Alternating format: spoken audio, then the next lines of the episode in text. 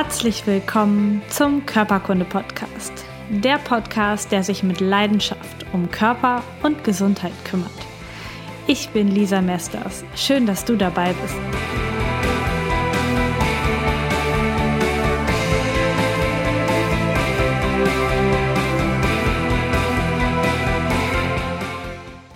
Herzlich willkommen. Ich freue mich, dass du wieder eingeschaltet hast. Heute eine neue Folge Körperkunde Podcast und dieses Mal mal wieder eine ganz, ganz typische physiotherapeutische Folge. Es geht heute um das ISG-Gelenk und um die ISG-Blockade. Und falls du jetzt in dieser Folge oder in den nächsten Folgen ähm, die Bea, meinen Hund, wieder laut äh, schnarchen oder schnaufen hörst, dann ist das kein Wunder, denn wir wohnen jetzt zusammen hier in dieser wunderschönen ähm, Einzimmerwohnung. Es ist hier alles offen, auch nach oben hin. Das heißt, es gibt kein abgeschottetes Aufnahmezimmer mehr. Es könnte also sein, dass du das ein oder andere Geräusch manchmal hörst. Aber nun zur ISG-Blockade. Was ist das eigentlich, das ISG?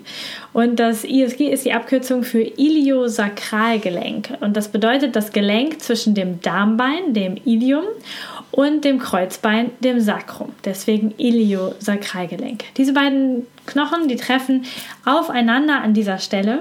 Und ähm, das sind eigentlich zwei glatte Flächen, die dort aufeinandertreffen, auch gar nicht in einer großen Breite, relativ schmal sogar. Ähm, die haben jeweils Knorpelschichten, die in diesem Gelenk ziemlich rau sind. Bei anderen Gelenken sind hier eher glatt. Hier sind, haben wir raue Knorpelschichten, sodass die beiden Gelenke so ein bisschen zahnradmäßig ineinander greifen können und so das Abrutschen verhindern. Denn das Kreuzbein liegt so keilförmig im Becken drin und ist die einzige Verbindung zwischen dem Becken und der Wirbelsäule und dem Rumpf oben. Das heißt, das ist das Verbindungsstück zwischen der unteren Extremität und dem Rumpf und das ist eine Stelle, die sehr, sehr viel Scherkräfte und Belastung aushalten muss. Denn zwischen deinem Becken und deinen Rippen gibt es nur die Wirbelsäule hinten, die als stabile Knochenstruktur dort ist. Ansonsten wird alles über Bänder und Muskel geregelt. Das heißt, das ist so die Stelle, wo dein Fundament des Rückens im Prinzip sitzt. Und ähm, diese rauen Knorpelflächen sorgen jetzt dafür, dass dieser Keil im Becken schön drin bleibt, dass der nicht abrutscht, dass der dahin bleibt. Das Gelenk ist insgesamt sehr fest verbunden mit sehr, sehr vielen starken Bändern, die das Gelenk äh, von vorne und von hinten und auch zwischen den Knochen sichern. Ähm, das ist das Iliosakralgelenk. Und viele, viele Patienten, die Schmerzen im Becken oder am Po haben, die ähm, machen sofort mit dem Internet, mit Hilfe des Internets, mit Hilfe von YouTube oder mit ihrem Arzt ähm, die Diagnose der ISG-Blockade. Das ist eine sehr häufige Diagnose bei Schmerzen rund um das Becken und den Po-Bereich. Und ich möchte dir heute von den Symptomen erzählen, die dort ähm, auftreten können. Und damit du auch genau für dich weißt, ob deine Symptome überhaupt zu einer ISG-Blockade passen. Denn so viel kann ich schon mal vorweg sagen. Eine ISG-Blockade ist überhaupt gar nicht so häufig, wie man denkt. Und meistens kommen die Beschwerden dann doch äh, woanders her. Ähm, ich zeige dir aber natürlich auch hinterher ein paar Übungen, wie was du machen kannst, wenn du eine ISG-Blockade hast. Ähm, ja, und das wirst du auf jeden Fall in dieser Folge herausfinden.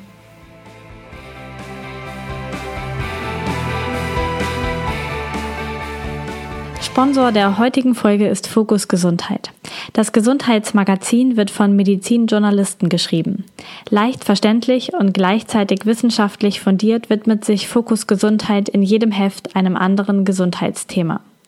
In der aktuellen Ausgabe Deutschlands Top-Kliniken 2019 findest du die 100 besten Krankenhäuser mit den führenden Fachabteilungen sowie Spezialkliniken nach medizinischen Fachbereichen und Bundesländern sortiert.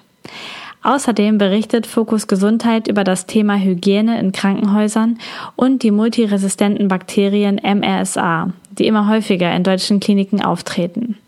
Und gibt dir Tipps, was du bei einem Krankenhausaufenthalt unbedingt beachten solltest. Wissen, das hilft. Fokus Gesundheit, das Magazin bekommst du im Handel oder als E-Paper in der Fokus Gesundheit App oder auf fokus-gesundheit.de.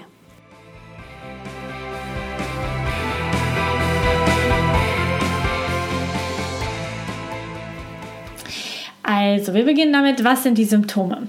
Das Gelenk äh, bzw. die Gelenkkapsel des ISG ähm, wird von vorne und von hinten von unterschiedlichen Nerven versorgt aus der Lendenwirbelsäule und dem Beckenbereich. Die vordere Kapsel wird von den Nerven aus Lendenwirbel 2 bis zum äh, Sakralwirbel 2 innerviert und von hinten die Kapsel des Gelenks von L4, Lendenwirbel 4 bis S 2.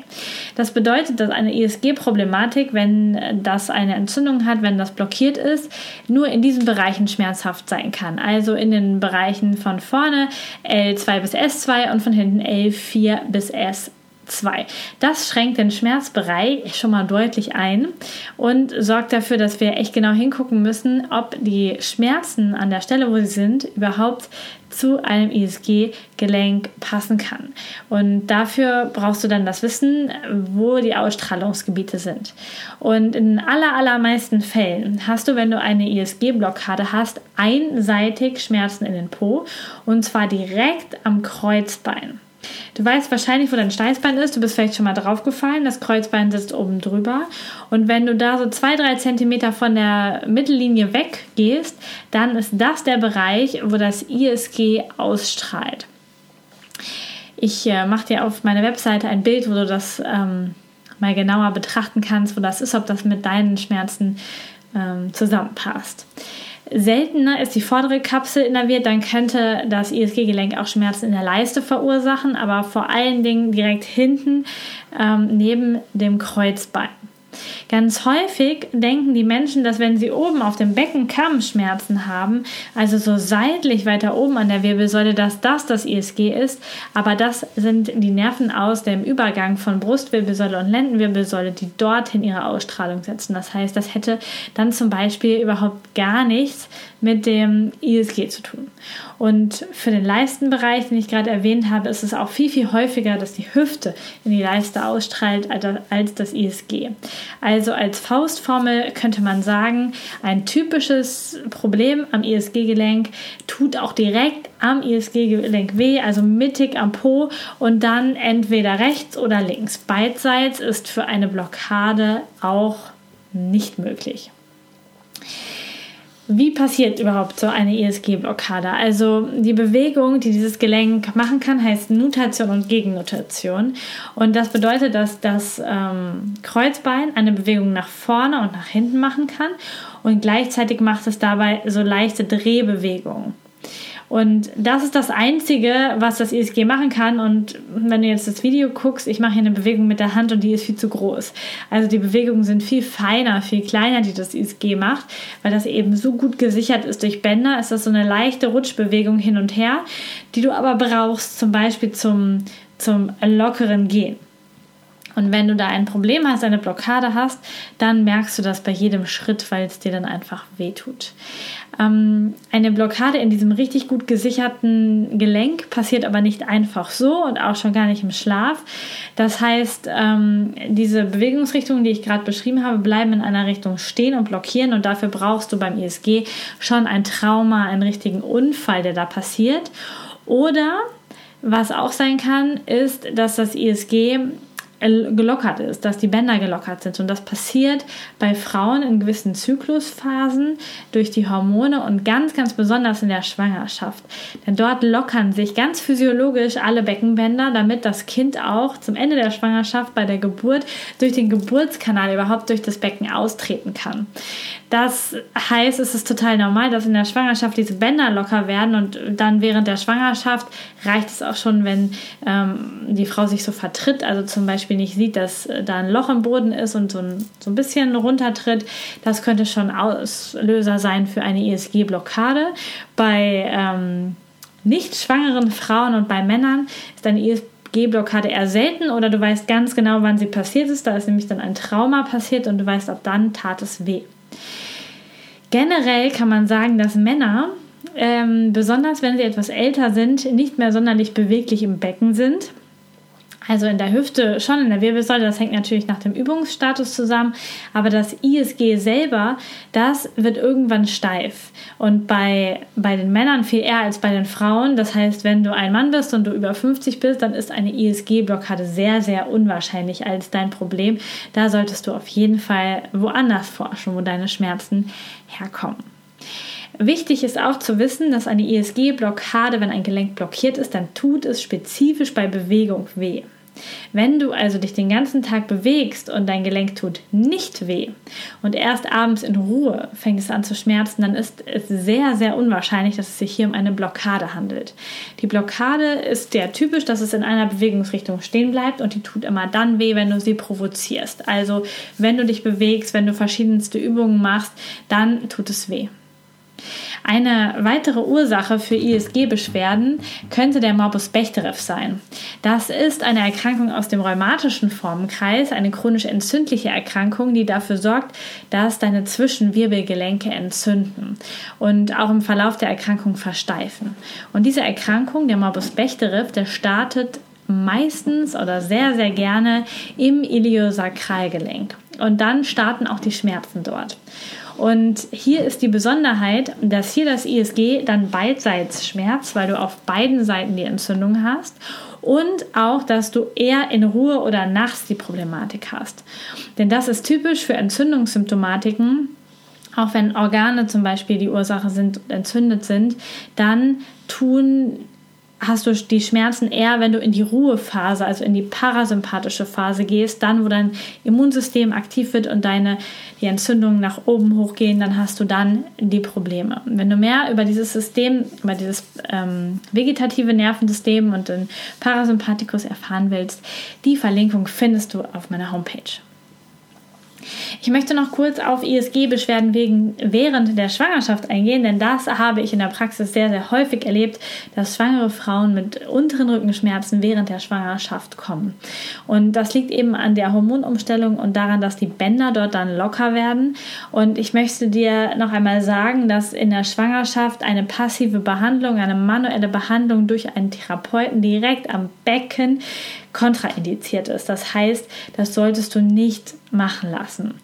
Ähm, eine sanfte Mobilisation durch Eigenübung, durch Schwimmen, durch Sport, durch Yoga ist aber möglich. Das heißt, du musst nicht mit den Schmerzen irgendwie leben und bist da völlig ausgeliefert. Ich würde dir nur raten, dass du selbst die Übung machst und selbst die, dich bewegst, weil du dann merkst, wo deine Grenzen sind. Wenn jemand anders das passiv mit dir macht, kann es sein, dass, da, dass du über Grenzen hinausgehst. Und das ist ähm, in der Schwangerschaft, gerade wenn das vielleicht ein, du sensibel bist oder dein Kind sensibel ist, ähm, nicht so eine gute Idee, da jemanden anders dran zu lassen. Wie kannst du jetzt also herausfinden, ob du eine ISG-Blockade hast und wie kann man das untersuchen? Ähm, es ist gar nicht so einfach, denn eine, ein spezifisches ISG-Problem ähm, ist oft nicht so richtig gut zu erkennen, ist das jetzt die Hüfte, ist das die Lendenwirbelsäule, ist das das ISG, wo kommt es jetzt genau her? Und ähm, das ist gar nicht so einfach. Ganz viele Ärzte und auch Therapeuten testen, ob das ein ISG-Problem ist mit dem sogenannten Vorlauf- oder Rücklaufphänomen. Das bedeutet, du stehst als Patient und ähm, der Arzt oder Therapeut fasst dir von hinten ans Becken und du musst dich einmal nach vorne beugen, wieder hochkommen und einmal das rechte Bein anheben, einmal das linke Bein anheben. Und der Arzt oder Therapeut schaut dann, wie sich deine Beckenschaufeln mitbewegen, ob sie passend mit nach vorne wegwandern, passend zurückwandern oder ob eine Beckenhälfte stehen bleibt und sich nicht bewegt. Dieses Phänomen, das Vorläuf- und das Ruckler-Phänomen, ähm, ist allerdings in Studien schon sehr drastisch widerlegt worden, dass das überhaupt eine Aussagekraft hat. Und wir haben das in der manuellen Therapieausbildung mal getestet.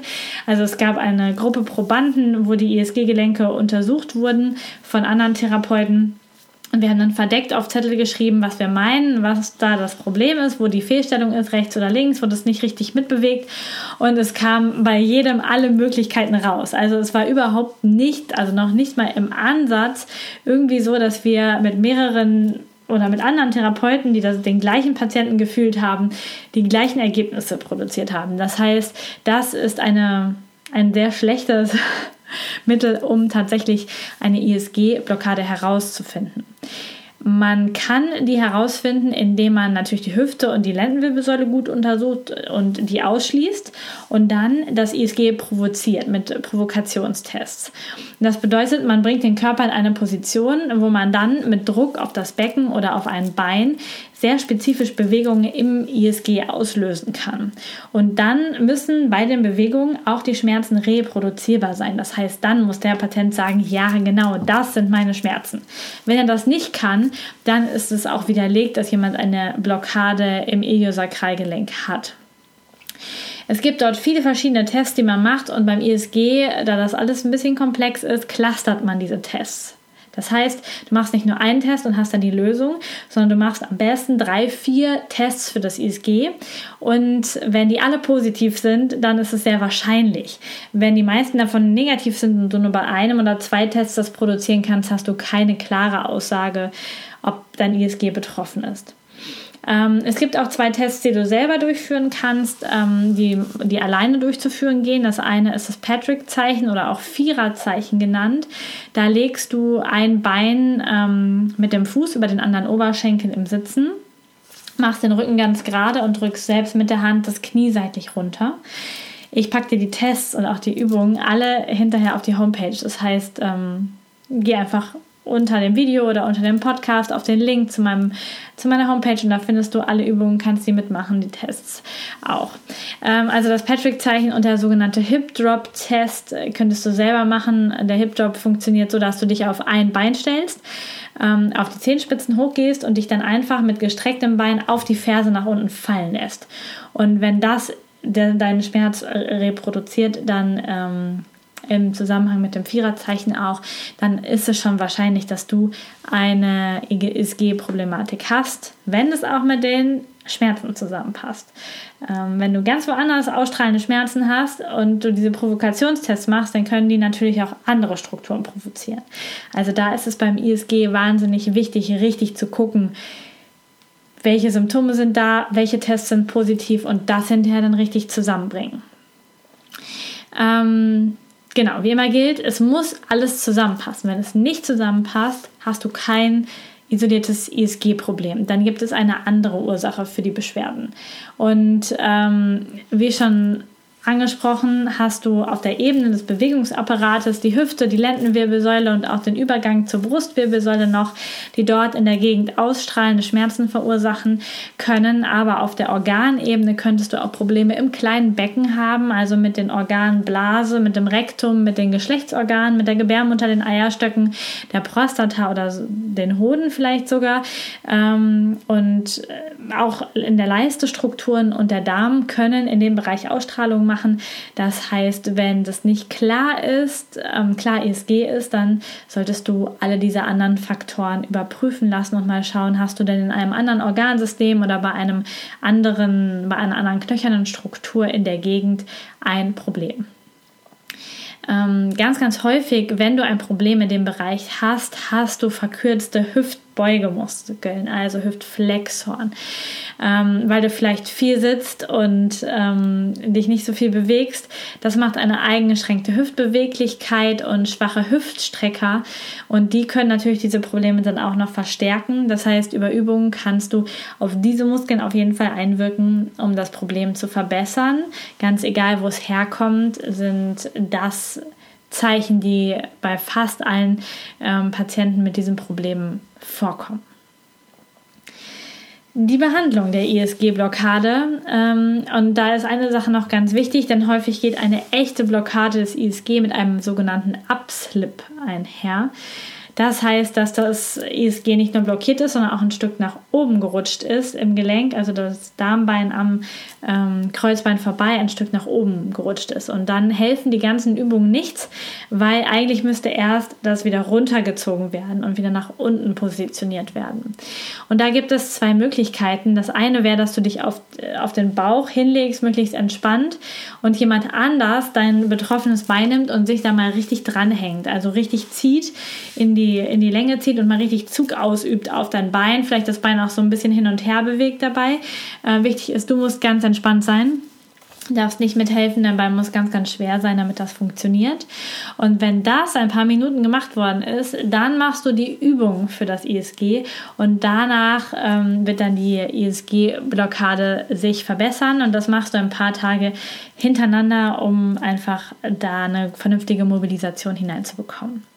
Wenn du keinen anderen hast, der dich langziehen kann, dann gibt es auch eine Möglichkeit, mit einem sehr festen Gummiband zu arbeiten. Und da hat mein lieber Kollege äh, Tamar Jenkins ein wunderschönes Video zu gemacht, was ich dir sehr gerne verlinke, ähm, wo auch ein paar andere Übungen noch drin sind, aber besonders auch diese Übung mit dem Gummiband, wo du das sehr gut sehen kannst. Und da kannst du dir das mal anschauen. Auch den Link findest du auf der Homepage. Ähm, dann kommen wir zu den Übungen von, von der ISG-Blockade. Und zwar ähm, gibt es unterschiedliche. Du kannst einmal im Sitzen das Viererzeichen benutzen, also einen Fuß auf den anderen Oberschenkel legen, dich ganz gerade aufrichten und versuchen, das Knie so, Knie so weit wie möglich fallen zu lassen. Das heißt Viererzeichen, weil deine Beine so in einer Vier dann liegen. Außerdem geht die Taube aus dem Yoga. Auch die Übung ähm, packe ich dir auf die Homepage. Das ist eine Bodenübung, die man auf einer Matte oder auf einem Teppich machen kann. Ähm, außerdem hilft es auch, den ganzen Bereich mit Faszienrollen zu rollen und dort einmal so richtig die Punkte zu treffen, die wehtun. Ähm, da einfach mal äh, tief reinzugehen und äh, mit ordentlich Atmung zu arbeiten. Alle diese Übungen, die ich dir empfehle, findest du auf der Homepage.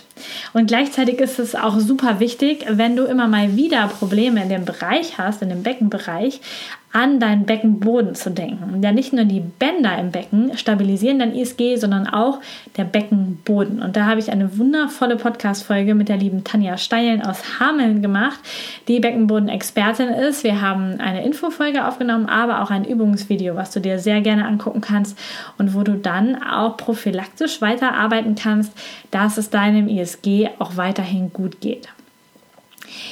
Wenn du jetzt bemerkt hast, dass das alles nicht so richtig passt mit dem ISG bei dir, dann habe ich dir auch noch ganz viele andere Folgen verlinkt, die verwandt sind. Also, was dein Rücken mit dem Darm zu tun hat, die Verknüpfung dort. Du findest dort ähm, ein Video zu Hüftmobilisation und Öffnung der Hüfte, aber auch welche psychischen Faktoren die Rückenschmerzen machen.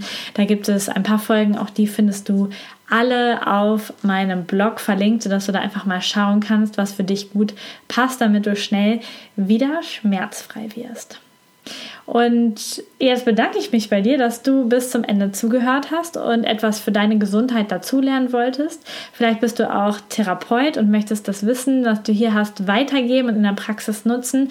Ich lade dich herzlich dazu ein, diese Folge zu teilen mit allen Menschen, die das gebrauchen können. Dieses Wissen ist kostenlos für dich im Internet und für alle anderen Menschen auch. Das heißt, teil das Wissen einfach gerne mit anderen Leuten, damit möglichst viele Leute die Verantwortung für ihre Gesundheit wieder ganz ganz aktiv in die Hand nehmen, etwas für sich und ihre Gesundheit tun und über das Wissen über ihren Körper wieder richtig gesund leben können. Das würde ich mir wünschen.